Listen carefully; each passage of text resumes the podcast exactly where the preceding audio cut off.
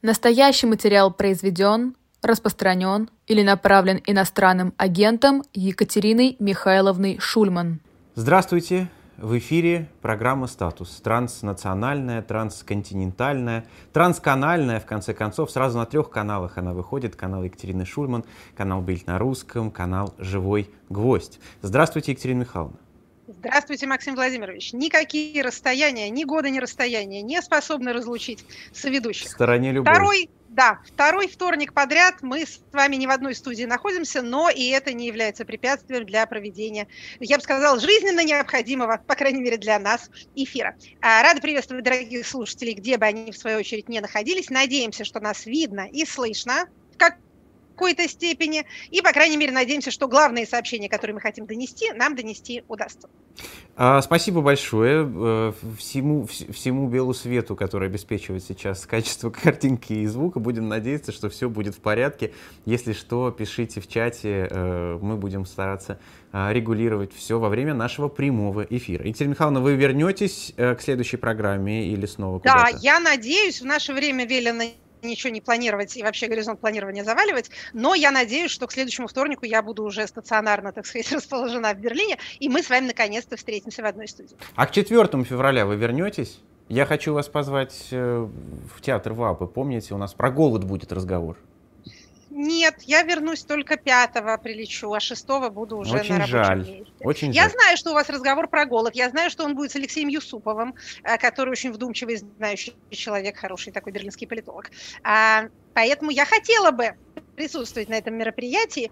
На этом обсуждении фильма «Голод», получившего премию «Редколлегия», скажем мы как бы между строк, Спасибо. как бы между делом, заметьте мы. Вот, поздравляю вас, пользуясь случаем. Те, кто находится в городе Берлине, в отличие от меня, э, могут туда попасть, приходите, э, дело того стоит, тема важная, фильм, а, обычно в этом месте говорят, фильм тяжелый, но смотреть его надо. Вы знаете что, я его смотрела, я не очень люблю тяжелые зрелища, это не, это зрелище не мучительное, скажем так. Это можно посмотреть, не нанеся какого-то рокового ущерба своей психике. Он не о том, чтобы э, терроризировать читателя кровавыми подробностями. Хотя всяких деталей предметной изобразительности там тоже хватает. Поэтому, как это, дорогие зрители, не давайте себя запугать. Смотрите, вы узнаете на самом деле много нового. И в некоторой степени это такое духоподъемное зрелище. Потому что оно не, не столько о том, как люди ели друг друга с голодухи. Такого добра, к сожалению, хватает в истории мира. А о том, как люди друг другу помогают. Причем люди из, из самых неожиданных мест помогают людям в самых неожиданных местах. Ну а теперь давайте перейдем к первой рубрике. Не новости, но события. Пожалуйста, Екатерина Михайловна.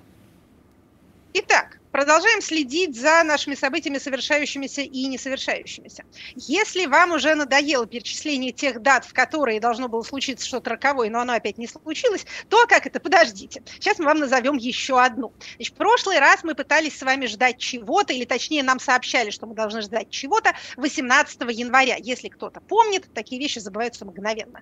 Но если кто-то помнит, то 18 января, в день 80-летней э, годовщины блокады Ленинграда, президент должен был побывать в своем родном городе и что-то такое сказать невообразимое. Значит, невообразимое подразумевает, разумеется, э, или объявление СВО войной, или и или объявление второй волны мобилизации и или закрытие границ. В общем, какие-то такие страсти должны были быть продекларированы. Прошло 18 января, э, раз, два, три, ничего не произошло, как в известном анекдоте, теперь ждем следующие даты. Каковы же даты следующие? Значит, ну, а, во-первых, президент едет в город Волгоград. Едет он в город Волгоград в первых числах февраля. Там к этому моменту э, происходит тотальная зачистка. Дети не ходят в школу, люди не выходят из своих жилищ, э, скот загоняют в амбары, соответственно, все укрываются в подвалах, потому что большой дракон летит э, из Москвы, пыхает огнем. Но, что интересно, он летит туда на несколько дней, что вообще довольно необычно. Опять же, все это окружено широким покровом тайны, но из того, что сообщается, можно представить себе, что он там будет, там, если я не ошибаюсь, со 2 по 6 февраля. То есть много времени он там проведет.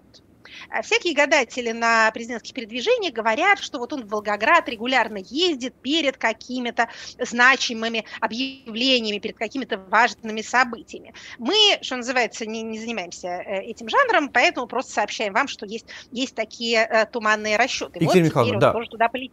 Прилетит, да. Важный момент. Э, вот такое анонсирование с такого-то по такое-то число президент будет в таком-то городе, это что-то очень необычное. Э, я это помню просто из разговоров э, с Дмитрием Песковым, когда кто-то спрашивал, а правда ли, что президент такого-то числа посетит такой-то город? Говорит, мы никогда не анонсируем даты и время пребывания президента в каком-то городе. Я прям помню, а то, помню а эту то формулировку. прилетит. Ну вот как-то так. Почему, почему, как вы думаете? Или вы здесь не видите ничего необычного? А я не хочу на эту тему думать, потому что все, вся вот эта логическая политология, как вы знаете, всегда мне была неприятна. Но не сообщать об этих фактах, потому что это уже факты. Угу. Тоже нехорошо. Что называется, дорогие слушатели, будьте информированы. Просто обратите внимание, да. Да, Окей. не придавайте этому большее значение, чем оно того стоит, но знайте, что есть такой у нас план. Может быть, там объявят, что наконец Волгоград в Сталинград переименует. Это тоже одна из тем, как и перетаскивание Ленина с места на место, которые к осеннему весеннему обострению обычно, так сказать, поднимаются на поверхность информационного поля. Сейчас у нас обострение тотальное, оно уже не разделяется на сезоны, оно продолжается перманентно. Ну да, не, не купируемое, как говорят врачи. А поэтому, может быть, вот сейчас как раз вся эта, э, вся эта история с Волгоградом, Ленинградом и Сталинградом, может быть, кому-то пригодится для того, чтобы хоть что-нибудь сказать. Это первое обстоятельство, о котором хочется проинформировать, дорогих слушателей. Второе Второе. Послание президента Федеральному собранию о котором тоже уже все забыли. А оно, между прочим, в Конституции упомянуто и является нашим основным, э, так сказать, документом, на основании которого далее происходит всякое планирование действий органов государственной власти. В 2022 году его не было, мы его ждем с нетерпением. Может, вот вы не ждете с нетерпением, а мы ждем. И теперь нам сообщается, опять же, никак не официально, что оно может произойти в 20-х числах февраля и не будет удивительным, сообщает нам, если оно как раз случится 24 февраля в роковую годовщину. Зловещая пауза в эфире.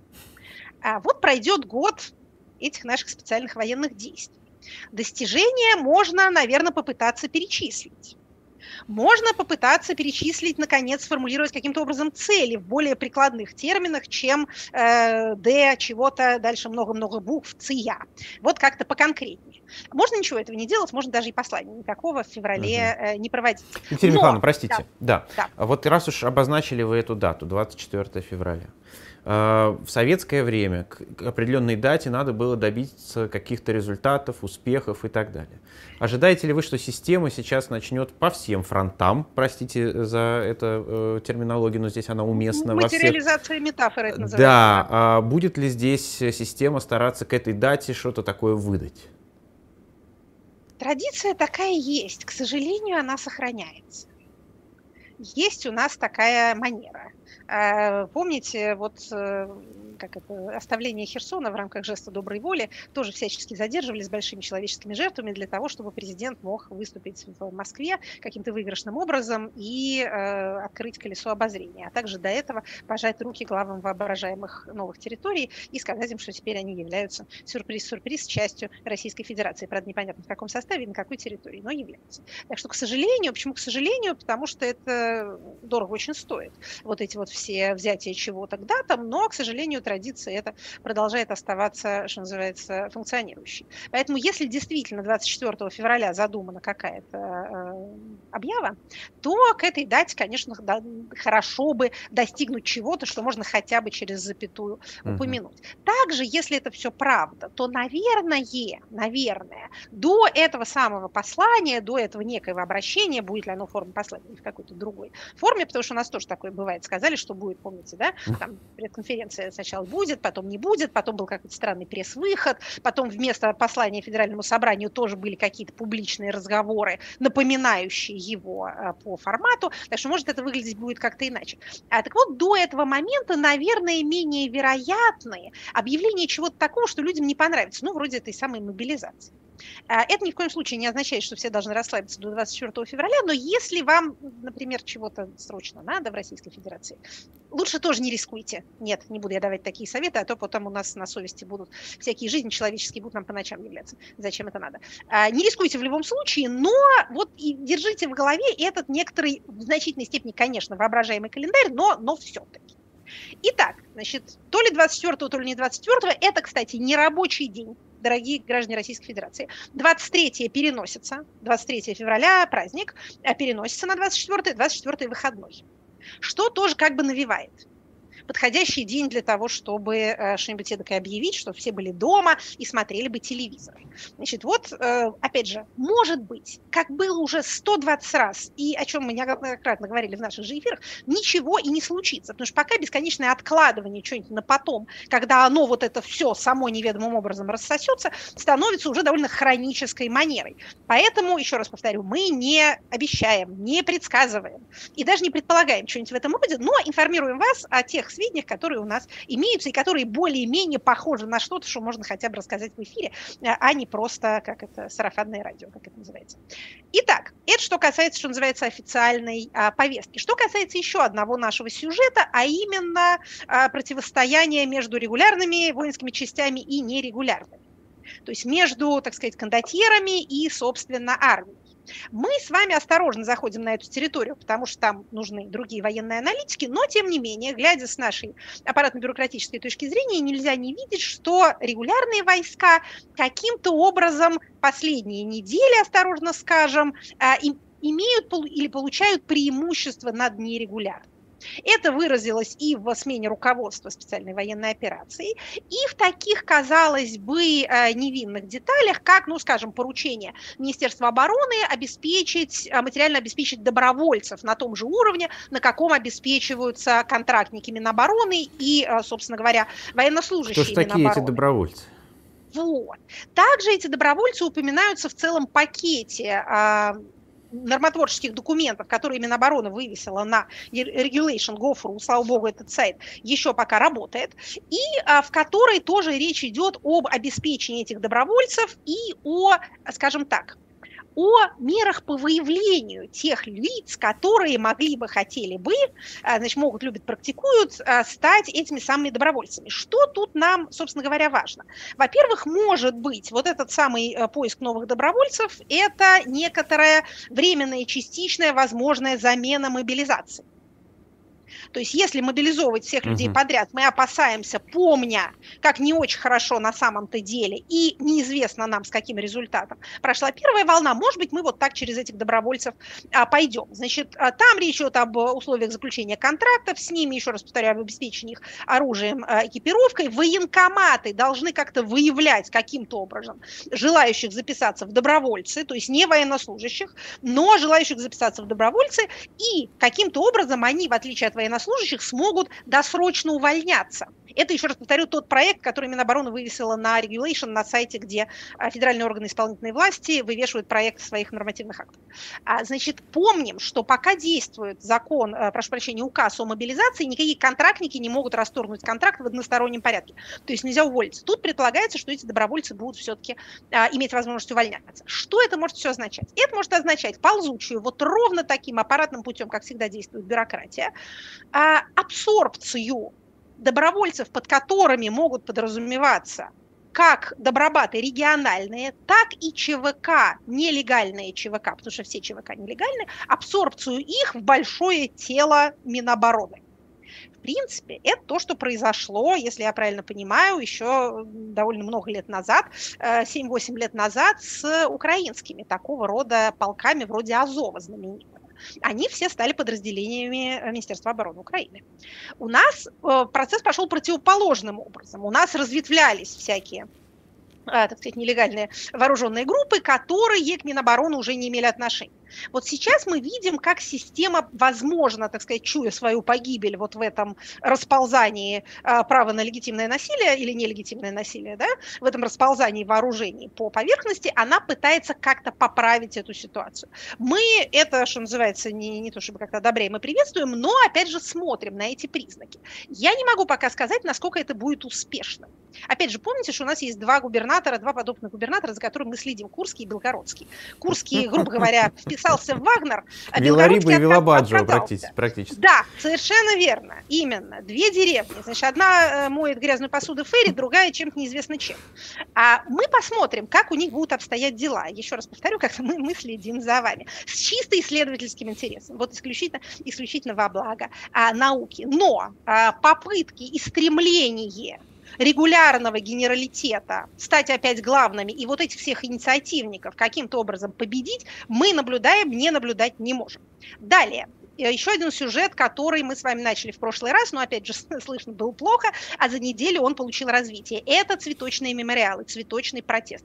По причинам, которые социальные психологи нам объяснят много позже, а, вот эта вот трагедия в Днепре, попадание ракеты в жилой дом, что-то, такое ощущение, что если не сдвинуло, то затронуло в массовом сознании в России, чего не смогли сделать предыдущие события, не менее трагичные и не менее масштабные по количеству жертв. Может быть, вопрос во времени, которое идет, и в проникновении, в диффузии информации, от которой все труднее закрываться. А количество переходит в качество. Может быть, это так. Может быть, уже прошло достаточно времени, и сама СВО внутри России воспринимается, так сказать, не так, не так бодро и не с таким одобрением, как она воспринималась, например, весной, летом или даже осенью до начала мобилизации. Мы это, в общем, видим по социологическим данным. Но а, действительно трагедия Днепра а, как-то отозвалась какую-то ответную, так сказать, вибрацию она вызвала в России. Как люди реагируют? Люди приносят цветы к памятникам, а, с, иногда с картинками, иногда с надписями типа Днепр или там скорбим или простите, иногда без ничего, приносят детские игрушки. Это традиция а, довольно давних уже времен, когда происходят какие-то а, трагические события, в которых гибнут дети, то вот приносят там посольством или, или каким-то стихийно возникающим мемориалом. Значит, что мы имеем в базе? Базой я обязана коллеге Александре Архиповой, которой мы неоднократно выносили благодарность в наших эфирах, который следит за такого рода вещами. Значит, 57 городов 57 городов, в которых вот такие вот стихийные цветочные мемориалы возникают. Куда люди несут э, цветы? либо к памятникам, связанным с Украиной, как в Москве памятник угу. Лесе Украинке, а в Петербурге памятник Тарасу Шевченко, в Краснодаре также памятник Тарасу Шевченко. Либо чаще, в большинстве случаев, больше половины случаев, это мемориалы жертвам политических репрессий прошлый раз я печалилась по поводу того, что нету моей родной Тулы в том списке городов, которые я зачитывала. Тула появилась, и цветочки принесли как раз к памятнику жертвам политических репрессий, который в Туле существует. То есть, какое сообщение мы тут считываем? Те люди, которые приходят с этими цветами, хотят сказать, что они пришли почтить память жертв государства – Угу. Почему именно к памятникам жертв политических репрессий? Потому что это памятник тем, кого убило государство. А вот теперь опять наше государство убивает невинных людей. Вот какое за этим стоит а, сообщение.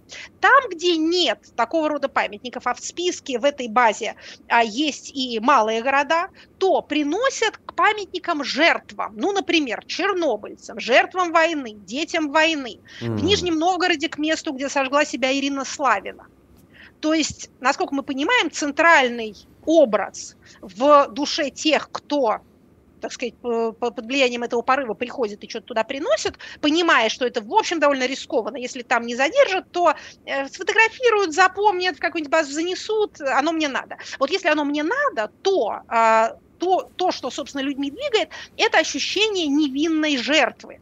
То есть почему, опять же, там приносят цветы к памятнику, который там жертва, детям жертвам войны, памятник, а, к жертвам Второй мировой войны? Потому что это вот тоже такая же, а, такая же ситуация. В, в одном городе э, приносят цветы к памятнику Мандельштаму. Тоже понятная логика, да? Поэт – жертва угу. репрессий. Тоже, так сказать, невинная гражданская жертва. Обратите внимание, что, э, так сказать, в нынешнем бурном информационном потоке одна новость быстро закрывает другую, но вот эти акции, никак не связанные, как вы понимаете, между собой, не координируемые никем, продолжаются. Вот уже некоторое время они продолжаются, список городов расширяется. А я вижу среди них и города юга России, которые вообще по, так сказать, естественному ходу вещей должны бы более, ну, скажем так, более враждебно воспринимать все, что происходит в Украине, потому что они в некотором роде тоже на линии фронта, и там вот эта логика свой-чужой э, более понятна, скажем так, чем, ну, например, в Петербурге или в Архангельске. Тем не менее, э, Краснодар и э, Ялту мы тоже в этих списках видим, что, опять же, греет нашу душу невозможно как. А я думаю, что вот эта вот фотография довольно так разлетевшаяся по интернету, фотография женщины, которая стоит на коленях в а, как раз в Москве возле памятника Леси Украинки, кто-то хорошо сказал, что это вот наш русский Вилли Брандт. Имеется в виду знаменитая фотография Вилли Бранта, который стоит на коленях перед а, памятником. Ну вот вы упомянули Ялту. Ялта это да. даже в некотором смысле э, еще более э, интересный кейс, потому что это оккупированная территория, которая, да, э, таким образом э, показывает, что и там есть люди, которые не согласны. Да, это правда, это правда. Ростов-на-Дону, вот тоже вижу из, из таких, что называется, не, неочевидных а, городов, городов. То есть вообще такой хороший, хороший длинный список, большая часть э, крупных городов России, столиц э, субъектов федерации, вот в эту э, Алматы вижу, не российский, угу. естественно, город, но, но тем не менее есть города и малые, совсем небольшие даже поселки. Вот будем продолжать за этим следить, потому что это на самом деле это важно. Итак, далее. А мы в прошлый раз радовались, э, можно сказать, как, как дети радовались тому, что Государственная Дума вернулась с каникул и продолжает свою продуктивную работу. Она продолжает работу и далее. А прошлый раз мы говорили с вами довольно подробно о э, мутном и загадочном и встревожившем общественность сюжете с э, запретом на пересечение границы Российской Федерации на автомобиле, кроме как по предварительной электронной записи. Там у нас случилась порча базы, мы печалились об этом прошлый раз, одному радовались, другому, видите, печалились, а потому что пропал из а, базы из СОЗД законопроект депутата Евгения Москвичева, председателя комитета по транспорту, который э, предполагал внесение изменений в правительственный законопроект, дающий правительству полномочия определять вообще порядок пересечения границы. Это мы с вами в прошлый раз объясняли. Значит, что с тех пор произошло? Опять же, раз, два, три, ничего не произошло. Поломанный проект не появился в базе, не вернулся. К обсуждению этому Дума тоже не вернулась. Депутат Москвичев продолжает утверждать, что речь шла исключительно о грузовых автомобилях, хотя из сохраненных скринов до того, как они убили этот проект, ясно, что речь идет вообще об автомобильном транспорте, о любом. А, так куда что делся это, глупость или измена? Везде измена, глупость и обман, как говорил бедный император э, Николай Александрович известный под номером второй, прозванный за свою неудачливость вторым. А, значит, не знаем пока, сказать этого не можем. То, что какие-то идут разноречивые бульканья, совершенно очевидно. С одной стороны, хочется границу как-то позакрывать, потому что уж больно много народу разбежалось. С другой стороны, хочется границу пооткрывать, потому что те, кто убегают, воспринимаются как смутьяны и лишний народ, а на замену им гораздо лучше привести а, мигрантов. Про завоз мигрантов расскажем. У нас с вами сегодня есть такой пассаж, э, как это, несколько, несколько рискованный. В прошлый раз мы, мы насчет э, евреев э, переживали, в этот раз будем переживать по поводу других национальных групп. Вот такой у нас неожиданный, я бы сказала, неожиданный уклон появляется в наших эфирах. С третьей стороны, и об этом тоже не могу не упомянуть, поскольку бюрократическая машина едет медленно, то несмотря на всю войну и беду, процесс цифровизации, он тоже продолжается. Поэтому невинный замысел сделать электронную запись, как вот у эстонцев или как у белорусов, чтобы не было таких пробок из э, грузовиков на границе, он тоже имеет место. Понимаете, в чем кошмар? Но народ нынче стал нервный, как говорится в интернете, ой, а что случилось? Поэтому любую такого рода оптимизацию он воспринимает в совершеннейшем ужасе. А, так что вот эти вот три направления деятельности осуществляются государственной машиной одновременно. Называется этот известный принцип госуправления «лебедь, рак и щука». Вот мы его и продолжаем наблюдать, что называется, несмотря ни на что следующий сюжет, о котором тоже разговоров есть, правовой сюжет, я бы сказала даже законотворческий, разговор о нем есть, а его самого нету.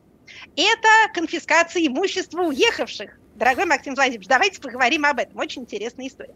А, значит, э, начал всю эту заваруху спикер Вячеслав Викторович Володин, человек высокой креативности. Его, э, так сказать, творческие порывы не замолкают никогда. И он делится им в Телеграме. Телеграм небезопасное место для высокопоставленных госслужащих, там у них фантазия начинает как-то совсем уж работать без удержу.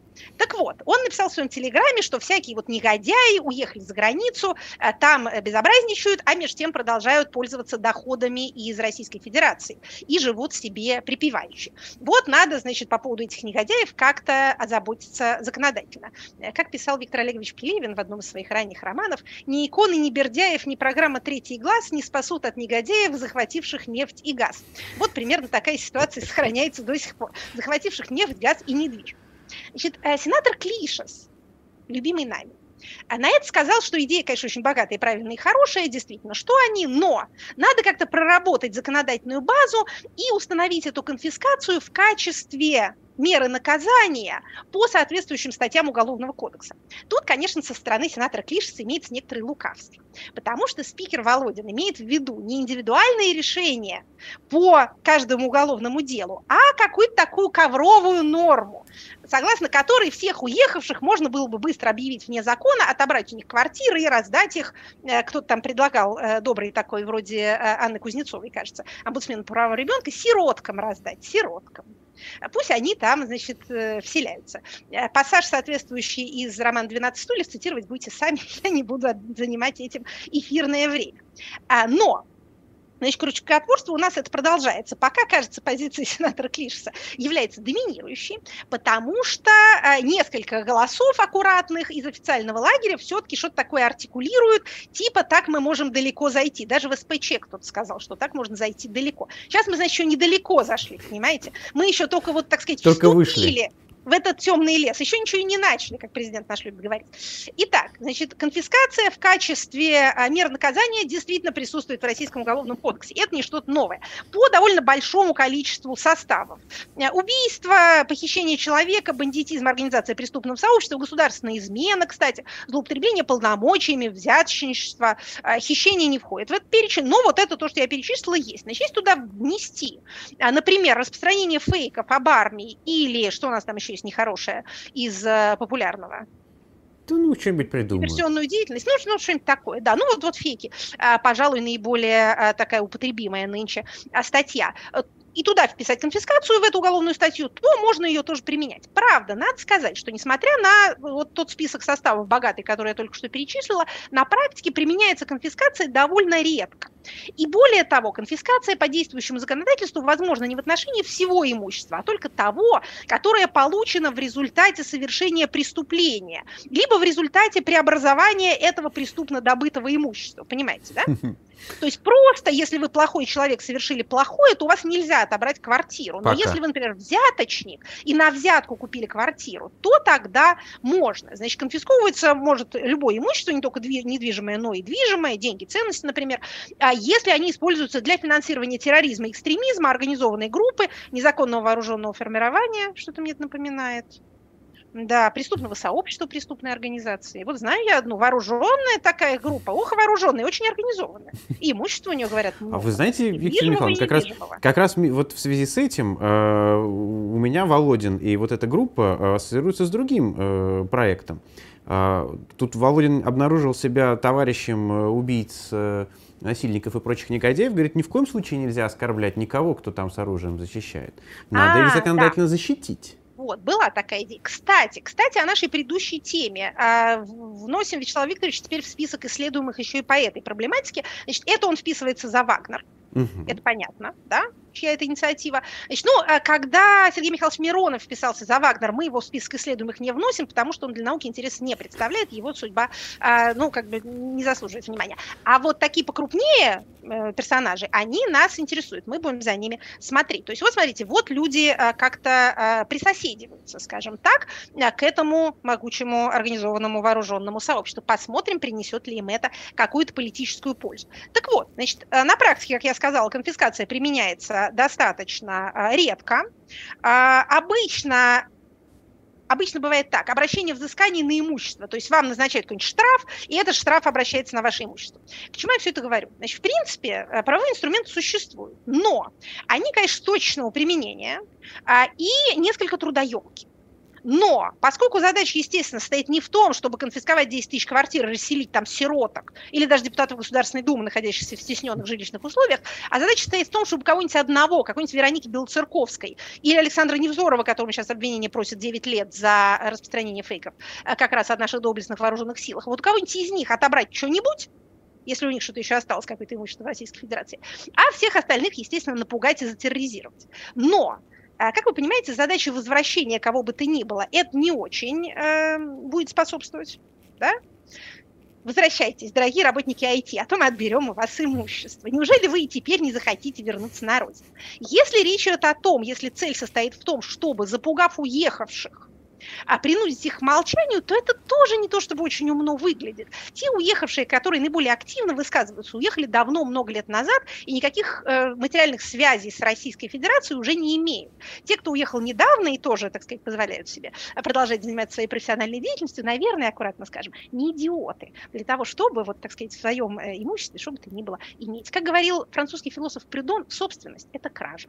А мы скажем, собственность – это тяжкое обременение. Зачем оно вообще кому нужно? От него никакого удовольствия, а одни только убытки и затруднения. Итак, это мы с вами говорили о тех а, законодательных идеях, которые пока еще не нашли себе, собственно, законодательного а, воплощения. Помните, мы с вами в прошлый раз говорили также о тенденциях в уголовном а, правоприменении в связи с новыми статьями, такими как диверсия или там прощение диверсии или участие в диверсии, а также говорили о том, что поджоги военкоматов начинают рассматриваться в качестве теракта, квалифицироваться как теракты. Вот первый такого рода приговор в Нижневартовске, 12 лет колонии, получил человек, который 4 мая поджег э, военкомат. Значит, площадь подж... этого сгоревшего составила 1 квадратный метр, пострадавших нет. 12 лет строгого режима. А, значит, вот а, просто указываем на эту практику. Михаил, а вот ну, на... с юридической да. точки зрения, да. где эта граница? Теракт и поджог? Ой. Вот как, как это понимать? Умышленное повреждение чужого имущества. Ну, вообще говоря, что называется в правоприменении здорового человека, при внесении приговора учитывается степень нанесенного вреда. Вред-то был кому-нибудь или нет? Если его не было, то каким образом это может квалифицироваться как теракт? Также, конечно, принимаются во внимание и намерения. Это тоже правда. Что хотел э, обвиняемый? Если он хотел причинить большой вред, а у него не получилось, то понятно, что это тоже будет учитываться при вынесении приговора. Это все вопрос баланса. Опять же, в правовой системе здорового человека этот баланс находится в руках у судьи, который независим должен быть. Так, не смейтесь в эфире. Это он действительно должен быть, и когда-нибудь он будет. От того, что этого сейчас нету, не следует, что этого э, не должно быть вообще. К вопросу о пожарах. Мы с вами говорили об увеличивающемся количестве всяких э, неприятных технических происшествий, говорили о том, что это может быть связано с тем, что мы больше стали обращать на это внимание, а может быть с тем, что мобилизовали всех техников безопасности, вообще многих людей рабочих специальностей, а может быть потому, что действительно существует какое-то диверсионное движение. Кстати, судя по выносимым приговорам, э, в том числе по статье о диверсии, оно вполне себе существует. То есть российское правосудие не считает его фантазией. А, так вот, чтобы проверить, не является ли это с нашей стороны, так сказать, confirmation bias, да, то есть мы думаем о пожарах и вычленяем их из потока новостей, а раньше их было столько же. Обратим внимание на э, такую вот коммерческую статистику, э, которая говорит нам о том, что э, в страхование торговых центров от пожаров, страховка, подорожала на в промежутке от 5 до 20 процентов, поскольку из-за череды крупных пожаров в 2022 году а, все э, премии, так сказать, большой объем премий, который был у страховой компании, оказался выбран. То есть они заплатили очень много по страховкам. То есть невидимая и... рука рынка как бы указывает нам. Как бы указывает нам на то, что нет, мы не занимаемся искусственным выцеплянием из большого потока новостей, тех новостей, которые сейчас вдруг стали для нас важны, а действительно э, рынок страховок считает, что теперь страхование именно торговых центров от пожаров должно стоить дороже, потому что оно случилось в большое количество в 2022 году, много пришлось заплатить, и велика вероятность, что придется платить и э, дальше. Значит, переходим теперь к тем новеллам, которые, правовым идеям, которые уже, собственно говоря, в чем-то материализуются. Значит, помните, мы с вами говорили о, о законе о биометрии, который пришлось в правительственном закон, законопроекте, который пришлось в Думе довольно сильно поправить, потому что консервативные круги очередной раз возмутились, что число антихриста им вживляют там куда-то. Угу. Они время от времени таким возмущаются, и на удивление, в отличие от более, скажем так, э, рациональных аргументов, вот эта вот аргументация, она действует. Так вот, э, закон о биометрии шел в Думе очень шумно там были обсуждения, опять же, в знаменитом телеграме спикера об этом писалось, а много было всяких э, разговоров на эту тему, но параллельно довольно тихо и быстро был принят тоже правительственный законопроект о государственной геномной регистрации точнее, как обычно, поправки в действующий закон о государственной геномной регистрации, в части расширения перечня лиц, подлежащих обязательной государственной геномной регистрации. Значит, теперь у нас а, предполагается, что вот эта федеральная база ДНК, должна вырасти до такой степени, что включать в себя не 0,6% населения России, как сейчас, а 3,5%. 3,5 кажется цифрой небольшой, но рост достаточно значительный. А для Значит, чего теперь... они? Они хотят регулировать, что ли, я не знаю, количество а, это, хромосом? А, э, нет, нет. Ну, по крайней мере, об этом, об этом речи публично не идет. Речь идет о подозреваемых в любых преступлениях и подвергнутых административному аресту. Административному? Зловещая пауза в эфире еще раз. Дорогие слушатели, Значит, закон обратной силы не имеет. Всех тех, кого подвергли административному аресту, не будут вылавливать и брать у них соскоб. Но если вы в следующий раз попали, то с вас возьмут биоматериал. Предполагается, что если вы подвергаетесь административному аресту, то вы человек криминальных наклонностей, в следующий раз вы, так сказать, сегодня вы играете джаз, завтра продадите родину, а сделаете еще что-нибудь нехорошее, и наличие этой базы ДНК поможет вас опознать. Это, что называется, официальная логика. Но имейте в виду, имейте в виду, Значит, э, те же самые консервативные круги, когда они спохватились и увидели, что этот закон уже принят, тоже оказались недовольны. Я их там немножечко читаю. У меня эта база собрана еще с тех времен, когда мы с студентами изучали э, законотворчество в период ковида. И там, э, кстати, это оказалась очень полезная работа, потому что часть этих людей, которые были ковид-диссидентами, они, например, являются сейчас организациями каких-нибудь родственников мобилизованных, которые пытаются отыскать своих мобилизованных. Так что активность, она... Один тип активности легко конвертируется в другой, и часто это совсем не те люди, которых мы бы предполагали там увидеть, а я их уже заранее знаю. Так вот, значит, консервативные круги волнуются о следующем, что будет утечка данных о ДНК, и это будет, ну, все базы утекают. Угу. Все базы воруются, все базы продаются. Соответственно, база ДНК тоже может утечь и быть украдена. А, открываются некоторые возможности для фальсификации доказательств по уголовному делу. Mm. Если у государства есть такая база всех нехороших людей, а совершено преступление, на котором, скажем, э, обнаружены следы ДНК не идентифицируем. Что может быть легче и приятнее, чем заменить неизвестное ДНК на известное? И тогда у вас уже будет готовый подозреваемый прямо с доказательной базой. Так что если в следующий раз обнаружится, что вы э, внезапно кого-нибудь убили в другом конце страны, и там ваши отпечатки пальцев и следы слюны и иных ценных жидкостей, не удивляйтесь. Мы не хотим никого пугать, ни в коем случае. Мы просто вас информируем. Кто э, предупрежден, тот вооружен. Могу сказать, Далее. что-то такое да. же даже применялось. А, были случаи? Да, да? Я, я лично э, когда-то писал расследование э, про убийц. И там был такой случай, когда человека по, по такому подложному, якобы нашли сигарету выкоренную с, со слюной, потом она куда-то делась, но вот тем не менее. Понятно, понятно. Значит, несчастные случаи на нашей стройке уже, уже были. бывали, да. чего мы можем предполагать, что еще будут. Так, понятно. Да, Екатерина Михайловна, сколько да. у вас еще э, событий, потому что в, время уже Понимаю, понимаю, понимаю. Что ж такое-то? Российская Федерация, ведь она такая большая интересная страна, там столько всего происходит. Хорошо, давайте так. А, давайте мы обещали, так сказать, национальный вопрос будировать. Давайте побудируем давайте. немножко национальный вопрос. А, значит, а, а то, что мы действительно. А, смотрите. Мы, мы на любим... такие вопросы называли набор для розжига. Так. А, окей, прекрасно разжигаем.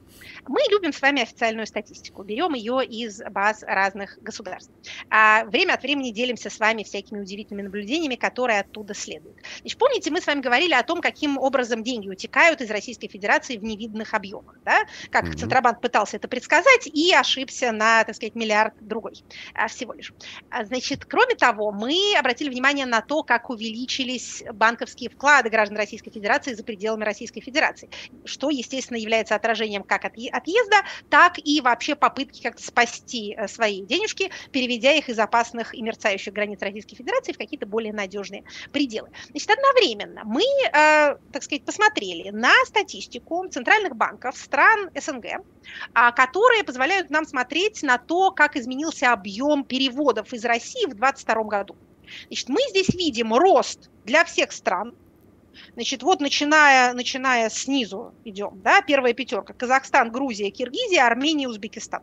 По всем этим странам в 2022 году переведено из России больше денег, чем э, в 2021. Но чемпионом является Узбекистан. Причем чемпионом таким образом. Рост на 160%. Было 5,6 миллиардов долларов, стало 14,5 миллиардов долларов, повторю. Угу прирост. Значит, а, в процентном отношении больший рост демонстрируют Армения и Грузия, но там меньше суммы. То есть процентный рост для Армении 306%, 403% для Грузии, вот это рост. 500, 579% для Казахстана. Но объемы максимальные для Узбекистана. Да. Больше всего денег, это действительно очень много денег, 14,5 миллиардов долларов, немало, переведено в 2022 году из Узбекистана, э, из России, прошу прощения, в Узбекистан. Также мы видим, как увеличивается количество граждан Узбекистана, которым предоставляется в России вид на жительство либо паспорт.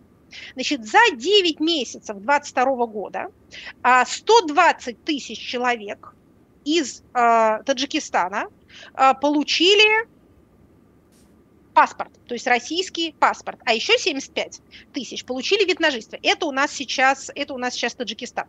В 2021 году МВД демонстрировало 5 миллионов жителей Узбекистана, которые трудятся в э, Российской Федерации. Значит, за первые 5 месяцев 2022 года еще плюс полмиллиона плюс 500 тысяч человек. Это, еще раз повторю, э, Узбекистан, чтобы, что называется, э, чтобы не путать. Значит, что у нас выходит?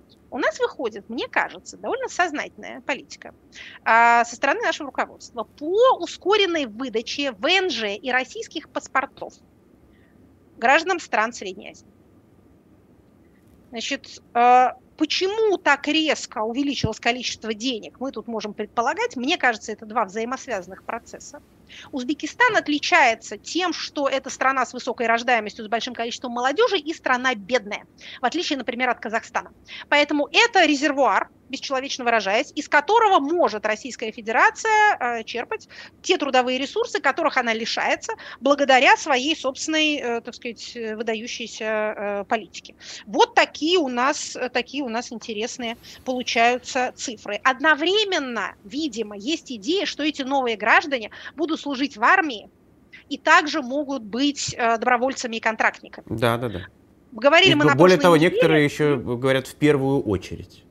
А, мы на прошлой неделе говорили с вами о том, упоминали о том, что вот эти вот новые граждане России испытывают трудности последние недели с выездом за пределы РФ.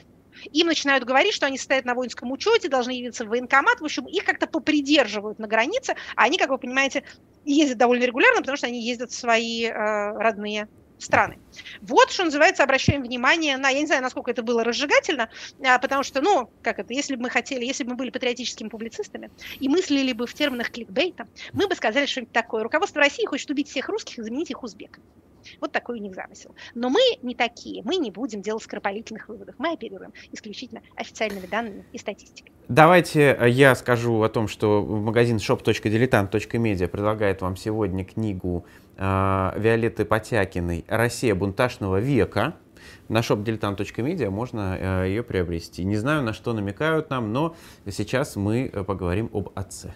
Ну, вообще, прошу прощения, бунтажный век – это 16-й э, традиционный такой термин исторический. Это времена Алексея Михайловича, который да. считается у нас тишайшим. тишайшим. На самом деле при нем был и соляной бунт, и медный бунт, и раскол. Ну, в общем, никакой тишины, там, тишины там не было вообще даже близко. Окей. Переходим к... великие теоретики и практики. Екатерина Михайловна, да, прям полноценных 4 минуты. Спасибо вам большое, дорогой Максим Владимирович, вы всегда так щедры. А в этой рубрике мы решили запутать дорогих слушателей, потому что, потому что можем. И рассказать про второго деятеля по фамилии Маргентау, тогда как на прошлой неделе у нас тоже был Маргентау. Окей, Екатерина а, Михайловна, это... вы не представляете, как я сдерживался в прошлый раз, но второй раз не сдержусь. Маргентау, такое ощущение, что это какая-то гора в Башкирии, честное слово. В Башкортостане, в моем Хорошо, любимом. это священный священный курган, например, на котором мы хотели разрабатывать соду, а местные жители взбунтовались. Правильно, наверняка так оно все есть. В прошлый раз у нас с вами был Генри Маргентау, или еще точнее Генри Маргентау-младший, тот человек, который предлагал Рузвельту, и, собственно говоря, даже получил от него одобрение, план расчленения Германии, уничтожения ее промышленности и превращения ее в аграрную державу, в общем, более или менее безлюдную. На наше общее счастье план этот не был принят, а был принят план Маршала. Плоды которого, опять же, видны всем нам, так сказать, при непосредственном наблюдении. А э, Мне прямо сейчас в окно может, видно. да, выглянув в окно, увидеть, к чему привел план Маршала. Если посмотреть другое окно, э, можно увидеть, чему мог бы привести план Маргентау. Поэтому, значит, мы не можем так просто оставить Маргентау в покое. Сегодня мы будем говорить про другого носителя этой же славной фамилии по имени Ганс. Мне не удалось выяснить, являются ли они родственниками. Но поскольку оба э, немецкие евреи, то может быть, может быть, какое-то родство между ними и э, наблюдается. Наш нынешний Маргентау Ганс, э, он не работал в никаких администрациях, не занимал официальных постов. Он политолог, он основатель американской школы политического реализма. Сразу забегая вперед, скажу, чтобы не было путниц, как в прошлый раз, термин наш сегодня, наш, наше сегодняшнее понятие – это политический реализм, который, собственно, является а, изобретением как раз Ганса Маргентау. Итак, значит, он а, родился в Германии в 1904 году, из чего а, проницательный зритель может понять, что где-то там между 20 и 30 годами 20 века между, перед ним встала проблема, где жить и работать. Но, насколько я могу понять из его биографии, он достаточно, э, так сказать, заранее, еще без всяких политических причин, поехал в Женеву, чтобы там получать докторскую степень, а дальше уже и не вернулся в родную Германию, а, а уехал в Соединенные Штаты, как, собственно говоря, и э, как, собственно говоря, и наш тот предыдущий э, Маргентау, и там уже и работал, в основном его карьера связана с Чикагским университетом.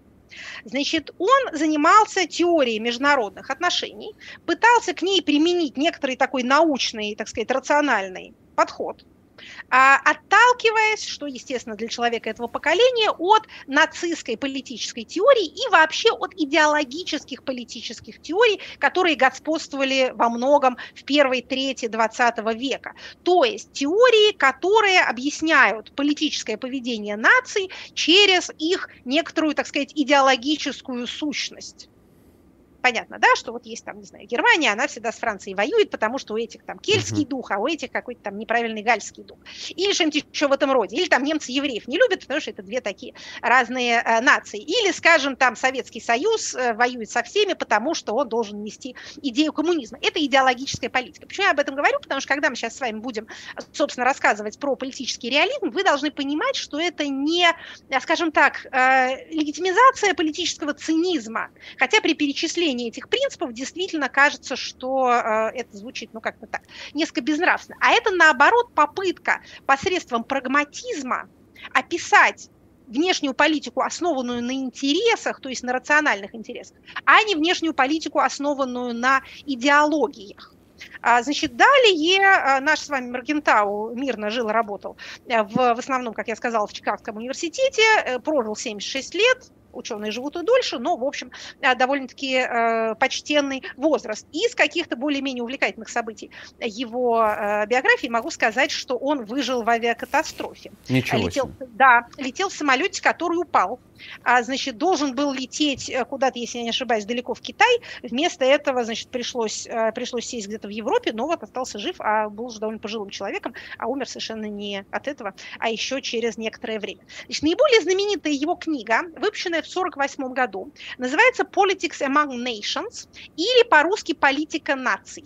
Если я сильно не ошибаюсь, то на русский язык она была переведена, и это, опять же, не перевод на русский язык, а, собственно говоря, оригинал, это такой классический труд базовый для а, теории международных отношений. Вот в течение как минимум четверти века это был, был такое основное а, произведение, по которому учились люди, в принципе, занимающиеся международными отношениями. А потом появились теории, вот так сказать, после этого его политического реализма, а, появились теории нео, неореализма политического, не тот, который итальянский кинематограф, а тот, который, опять же, в, во, во, внешней, во внешней политике. То есть наука, как вы понимаете, не стоит на месте и развивается постоянно, но это вот один из таких довольно базовых ее кирпичей. Значит, кстати говоря, исходя из своей теории интересов, Маргентау был против войны во Вьетнаме, считал это неправильной историей, которая, так сказать, вредит э, как раз э, интересам Америки, считал, что надо э, оттуда выбираться побыстрее, был, естественно, осуждаем за свою непатриотическую позицию, причем так, насколько я могла увидеть, осуждаем не очень здорово, типа мы вас тут, евреев, значит, приняли, кров вам дали, кормим, поем, а вы нашу а политику, учите, да. а, а вы нашу политику осуждаете и нашим, как это, нашим парням под руку всякие гадости, значит, говорите. А далее он, кроме вот этого самого политического реализма, реализма, о котором мы надеемся все-таки немножко успеть сказать, а также а, является автором такой, такого понятия, а, как dual state, двойное или второе государство, которое, может быть, э, когда он это формулировал, действительно выглядело реалистически, а потом зажило своей жизнью и тоже жизнью, что называется, не очень хорошей. Под этим двойным государством имеется в виду следующее что вот есть, так сказать, та часть государственной машины, которая видимо, публично, и которая выбирается на выборах, которая, так сказать, электорально подотчетна а, гражданам, а есть аппарат системы безопасности, вот эта иерархия, так сказать, правоохранительных органов, силовиков, как мы бы сказали, а, и вот это вот некоторое теневое, непубличное правительство, которое вне этого а, электорального поля функционирует. Как вы понимаете, если эту, а, это различие, которое действительно существует, вообще-то это базовое различие между избираемыми и назначаемыми чиновниками, да, одни публичны, публично подотчетные, сменяются на выборах, другие не подотчетны, публично до такой степени. И правоохранительные органы, силовой блок, как у нас принято выражаться, относятся, конечно, ко второму. Но беда в том, что если абсолютизировать это различие, то у нас возникает вот этот вот deep state знаменитый, deep state, deep state, страшный. И предполагается, что демократически избранные, электорально подотчетные госслужащие, это какие-то не настоящие, какие-то декоративные, а за спиной у них там вот спрут какой-то оперирует, и вот он настоящая власть и есть. Значит, сразу хочу сказать, что Маргентау ничего такого не имел в виду. Он был реалист, а не конспиролог. Но тут мы видим, к сожалению, как понятие начинает жить своей жизнью, и не всегда эта жизнь приносит пользу кому-нибудь еще. Так давайте скорее перейдем к понятию э, и за целых две минуты расскажем, как там все. Ай, но хорошо, на самом деле, как это, это, это я виновата, По потому понятиям. что события отнимают много времени. Итак, значит, Теория политического реализма, выдвинутая Маргентау, а, в своем изложении не поразит вас какой-то особенной новизной. Он наследует во многом Гоббсу. Война всех против всех. Да? А, как мы помним, Гоббс еще говорил, что в отношениях между людьми состояние войны всех против всех уходит в прошлое благодаря усилиям Левиафана централизованного государства, а вот в отношениях между государствами она по-прежнему продолжает происходить, потому что нет сверхлевиафана, mm. который привел бы так сказать, в чувство и навел бы порядок в межгосударственных отношениях. Вот это, собственно говоря, э, теоретический фундамент всех дальнейших построений на эту тему. Макиавелли во многом писал о том же. Никто из тех, кто про это писал, не радовался этому положению вещей. Они не воспевали э, вот это вот право сильного, они его просто фиксировали. Итак, значит, положение э, теории политического реализма Маргентау. Первое. Единицей международных отношений является государство nation state. Вот когда мы говорим, что основные участники политических отношений это государство, то мы следуем Маргентау. Что тут может устареть? Устареть тут может следующее. Появляются межнациональные союзы, наднациональные образования, которые тоже становятся участниками международных отношений. Обратите внимание, что наше с вами политическое руководство очень любит говорить, что вот смотрите, теперь стало ясно, им это еще там по итогам ковида стало ясно, а в 2022 году особенно, что все-таки национальные государства – это основные политические акторы. Почему они с таким удовольствием об этом говорят? Потому что, опять же, примитивно понимаемая теория э, интересов, теория политического реализма говорит о том, что, в общем, в международных отношениях господствует право сильного, а всякие наднациональные образования, в том числе правовые, организационные, сдерживающие, не носят обязательного характера, все равно государства, единицы – а не союзы, преследуют свои интересы. Поэтому, если мы это берем в качестве, так сказать, эм, принципа нашей политической деятельности, то мы начинаем разрушать всякие союзы, пытаться вбивать разные клинья, какие-нибудь воображаемые щели. Опять же, не так это сильно хорошо получается, но более-менее понятно, откуда, откуда ноги растут. Второе. Международные отношения носят анархический характер, в том смысле, что в них нет иерархии. Ну, это, собственно говоря, есть война всех против всех. Каждая страна, большая или малая, руководствуется своими интересами интересами. Если нет верховной власти над всеми государствами, то царствует принцип «помоги себе сам» или «каждый сам за себя». Всегда ли это так? Ну, опять же, давайте не будем сейчас э, спорить, давайте просто перечислим эти принципы. Далее. А, сущностью международных отношений является конфликт. Поскольку интересы государств разнонаправленные, то конфликты между ними неизбежны. То есть состояние конфликта следует рассматривать как дефолтное, базовое, состояние отсутствия конфликта как скорее исключение. Значит, по Маргентау средством обеспечения мира является возникновение баланса сил. То есть, если силы уравновешены, то, грубо говоря, государства друг на друга э, не кидаются. Если этот баланс как-то перекашивается, то наступает, открывается возможность, скажем так, э, для конфликтов.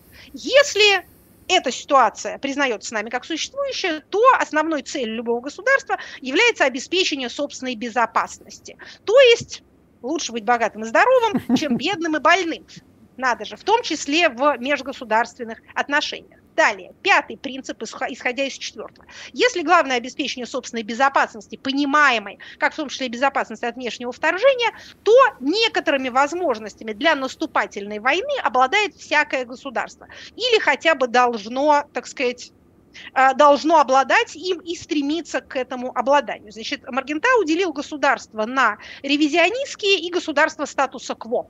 То есть те, кто имеют возможность поменять баланс сил, и те, кто заинтересован прежде всего в их сохранении. Понятно, что первые ревизионистские государства будут более конфликтными, чем вторые, чем государства статус-кво. Намерения государств скрыты, поэтому кто к какой категории относится, вы узнаете только тогда, когда кто-нибудь на кого-нибудь э, нападет. Значит, таким образом, инструментами э, международных отношений является либо применение силы, либо угроза этого применения.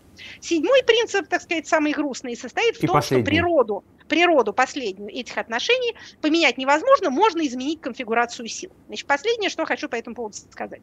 Кроме вот этих семи принципов грустных, перечисленных нами, у Маркентау также были и четыре парадокса международных отношений, которые мы зачитывать не будем, прочитайте сами. Парадоксы состоят в том, что, по мнению автора, с появлением ядерного оружия эта ситуация изменилась, и угроза применения силы перестала быть эффективным инструментом государственной политики. Но до туда никто, видимо, не дочитал. Потому что когда читаешь эти семь принципов, чувствуешь себя в приятном, уютном мире Гоббса. Все воюют со всеми, кто сильный, тот и прав, слабых бьют. Какая красота. Но потом человечество изобрело ядерную бомбу, а потом уже после Маргентау оно изобрело интернет. Поэтому это прекрасное первобытное положение вещей несколько поменялось. Но некоторым людям это еще не доложили.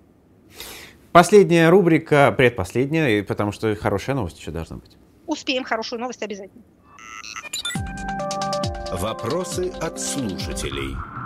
Итак, первый вопрос из твиттера Эхо. Из рая в рай спрашивает вас. Если авторитарный режим поощряет выезд, если люди ему не нужны, то зачем силой увозить жителей оккупированных территорий Украины, в частности детей, в Россию?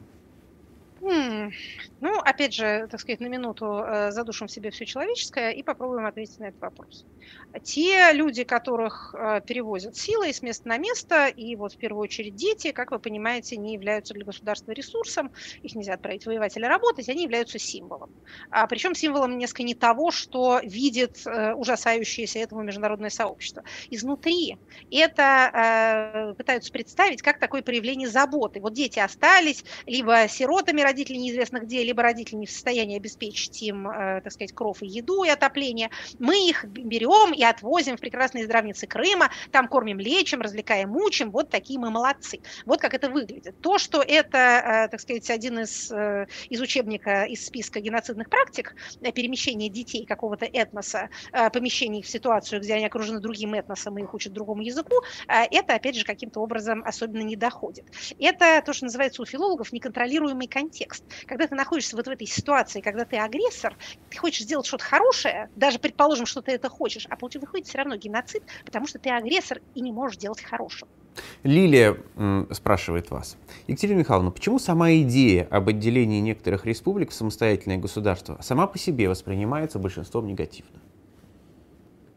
А, ну, тут такие простые вещи, базовые вступают в действие. Много хорошо, мало плохо. Оторвали их э, плохо, присоединили хорошо. Лучше больше, чем, чем меньше.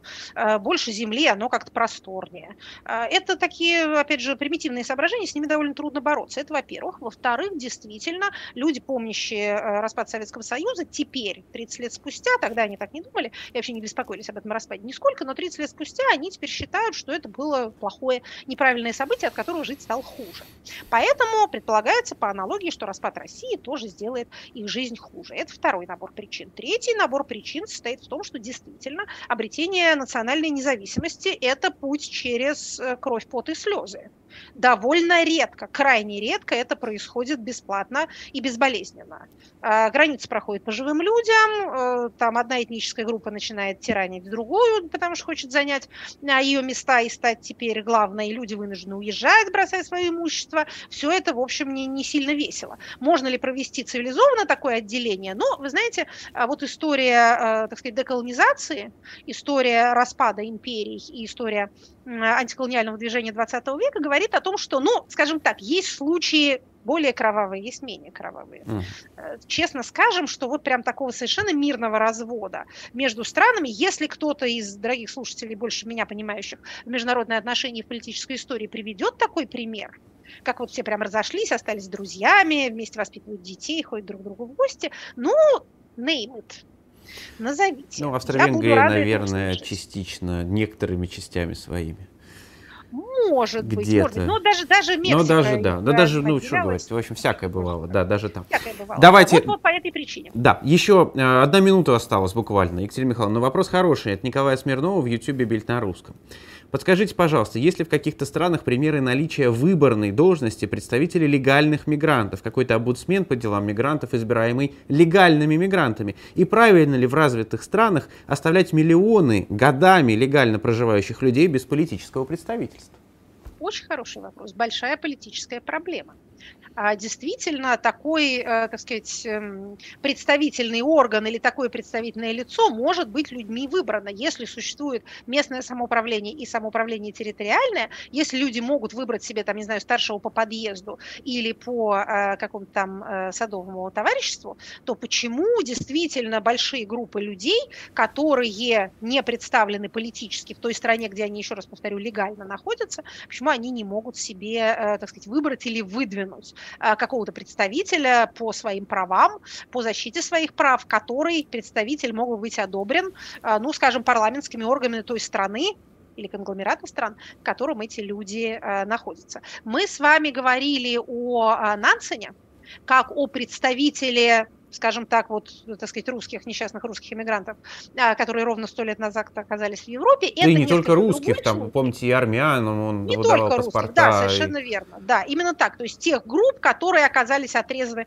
от своего собственного государства и таким образом лишены доступа к нормальным государственным услугам. Это немножко не случай избрания, но это случай, а, так сказать, решения проблемы в ситуации, похожей на нынешнюю. Да, это действительно, что называется, вопрос, заслуживающий рассмотрения. Ну а теперь хорошая новость. А сколько же времени у нас на нее, 20 дорогой. Максим Владимирович? Прекрасно. Значит, смотрите, а поскольку мы устали перечислять те хорошие новости, которые у нас были в прошлый раз, типа эпидемия чумы освободила много квартир, то давайте а, все-таки назовем, причем еще законотворческую новость, которая действительно хороша. Она немножко, что называется, не к этому времени, но времена изменятся, а закон останется. Значит, Государственная Дума приняла закон о пробации. Mm а в, в трех чтениях он направлен в Совет Федерации. Закон внесен а, правительством, но на самом деле является плодом творчества а, правозащитного сообщества, в том числе покойного правозащитника а, Андрея Бабушкина, который был моим коллегой по СПЧ и который был таким вот совершенно а, самоотверженным человеком, защищавшим права заключенных, текущих, так сказать, заключенных и освободившихся. Значит, что такое пробация? Пробация – это работа пенитенциарной системы по недопущению рецидивов. Значит, в СИН нам говорит, точнее не все, на Министерство юстиции говорит нам, что 44% освободившихся заключенных э, вновь совершают преступления. Другая статистика говорит нам, что 7 из 10 вышедших из тюрьмы возвращается в тюрьму. Это чудовищный совершенно уровень. Значит, э, пенитенциарная пробация должна, так сказать, ставить себе целью социальную воспитательную работу с осужденными, пока они еще, так сказать, осуждены, оказанием психологической помощи, их социальную реабилитацию, подготовку к освобождению с помощью в последующем трудоустройстве. Ну, давайте скажем, что ЧВК «Вагнер» — это не в рамках закона о пробации. Ой. Опять же, снижение уровня тюремного населения в России мы представляли себе не так, когда мы радовались ему, начиная с 2002 да года, когда у нас начало у нас снижаться. Значит, также социальную адаптацию мы представляем себе иначе несколько. Это дезадаптация. Это приучение людей к тому, что можно избавиться от наказания за преступление, совершив другое преступление. Это вообще одна из ужаснейших вещей, которые на фоне общего ужаса происходили в России в 22 году и продолжают происходить. Так вот, пробация здорового человека состоит в том, что тот, кто освободился от наказания, может получить работу, потому что базовый инструмент реабилитации и социальной адаптации, это, естественно, трудоустройство. В общем, закон, что называется, скорее хороший и плохой. Хорошо, что он появился. Значит, э, там всякий бесплатный проезд, бесплатное обеспечение одежды при освобождении, чтобы людей не выгоняли за ворота, без ничего, а дальше вот иди, дорогой, значит, куда, куда захочешь. Опять же, в нынешней ситуации все это выглядит, э, звучит, по крайней мере, как некоторые издевательства, но это, как, знаете, это как с уголовной статьей за пытки, судебные полицейские, которую, о которой мы обсуждали, обсуждали, обсуждали еще в январе 22 года, я сидела на круглом столе в Государственной Думе, обсуждая эти поправки, и они были приняты летом, когда это казалось максимально неуместным. Но еще раз повторю, ситуация политическая меняется, правовые нормы остаются. И, Екатерина Михайловна, буду осуждаем, как Маргентау во время Вьетнамской войны, но останавливаю вас э, и призываю всех, кто смотрел этот эфир на одном из каналов, на канале Екатерины Шульман, на канале Бильд, на русском, на канале Живой Гвоздь, пойти на какой-то другой, поставить там еще один лайк, а можно куда-нибудь и третий. Всем пока. Спасибо. Это была программа Екатерины Шульман «Статус».